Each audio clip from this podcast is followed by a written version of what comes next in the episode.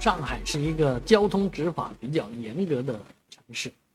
城市里面到处是摄像头啊，开车的时候真的稍不注意就会被罚款。我也是经常被罚啊，扣分啊什么的。但是好在每年能够把这个积分给消掉啊。但是呢，这位仁兄啊，只是骑自行车，却被罚了二千九百元。啊，他在二一年十月到二三年五月之间呢，存在五十八起交通违章，而且都是在同一个位置，啊，总计这个一年半的时间，啊，持续的违章，啊，仅仅因为五月份他搬家了，啊，没有被再被罚，啊，他已经提交了这个申诉，啊，但是确实在一同一个地点被罚这么多次，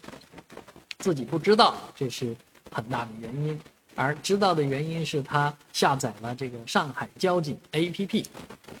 我自己有这个全国的幺二三啊幺二三幺五这个 APP 啊，有时候像停车停得不好的话，也会收到短信。居然有一次是浙江交警啊推送了一条短信给我，说我停在我们小区附近的这个不应该停车的位置上啊，把我。急的啊，赶紧去挪车啊！这个确实现在有时候，嗯，有些诈骗也是用这种方式来诈骗的，所以啊，在外面确实不要做这个